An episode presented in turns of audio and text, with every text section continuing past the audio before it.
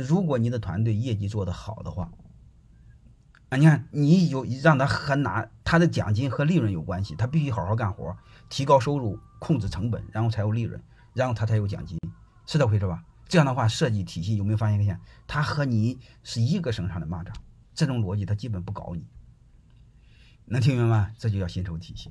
但是这里边也不行啊，他只要他只是你和他只满足了眼前利益的一致性，但是这个公司未来还是你的呀，他没股份呢。对不对？所以这个是不爽啊，那你怎么办？你得让他入伙，能明白了吗？得让他入伙。这个入伙呢，和我们在历史上在古代你们学的入伙的本质是一样的。啊，你们一定要学会让他入伙。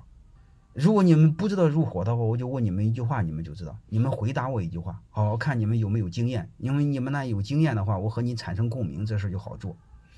你们谁当过土匪？就是。刚才我说过，工资一个薪酬体系，就是说白了，让你的团队认可老板，然后让帮这帮伙计拿公司的用公司的利润和奖金挂钩，就是短期利益和你是一致的。然后还有一个，一旦他做了优优优秀，别人会挖他走，背叛你。就像刚才我说那家猎头公司一样，怎么防止他背叛你？你一定要让优秀的人和你入伙，或者你看他有优秀潜质的人，让他和你一起入伙。能明白了吗？入伙的本质你们一定要明白。我们刚才那个鸟人说，呃，这个这个院长他负责销售，不想出钱，怎么给他股份？这叫扯淡，就不该这么问。我刚才问你们有没有当过土匪，你们都说当有一半都有土匪经验。我问你，当土匪的入伙条件是什么？当土匪入伙就是古代入伙只有一个前前提条就是投名状，投名状就是杀人，好吧？我现在不是让你们杀人，我们让理解背后的逻辑。我们不管是一起嫖过娼，还是一起上山，他就拿了投名状，背后的本质只有一个，就是我们相互背叛的成本高。能听明白了吗？如火，我再给你们说一句话：如火一定要搞明白，不是一起分享利益，如火是共担风险，是增加背叛成本。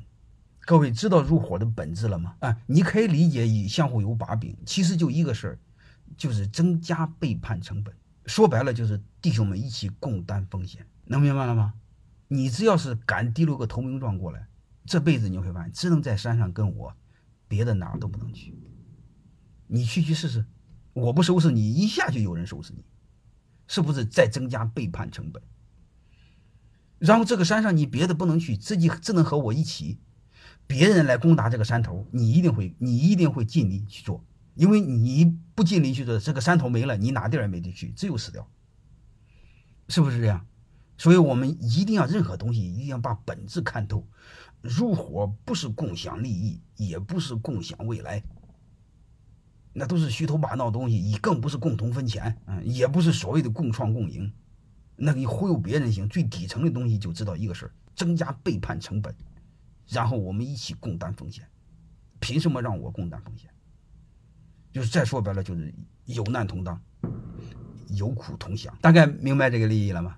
好吧，我就这三个层面上，啊，基本工资层面上，让所有的弟兄们认可老大，就告诉他们，工资是老大定的，福利是老大给的，啊，核心团队必须好好干活，因为你的奖金和利润挂钩。然后核心团队再优秀，和我一起入伙，和我共担风险，不能背叛我。你敢背叛我，背叛成本极高，能明白这意思吧？泰山管理学院，我马上准备做一个调整。我以前是要求七年内退伙，还能把原价把他的钱给他带走。现在我准备先让他重新写个声明，七年内退出，一分钱不要。就说白了，你不和我入伙，你本儿都没有。不但增值的部分没有，连本儿我也不给你，能明白了吗？怎么增加背叛？不就入一起入伙吗？一起入股吗？要真金白银拿钱，能听明白了吗？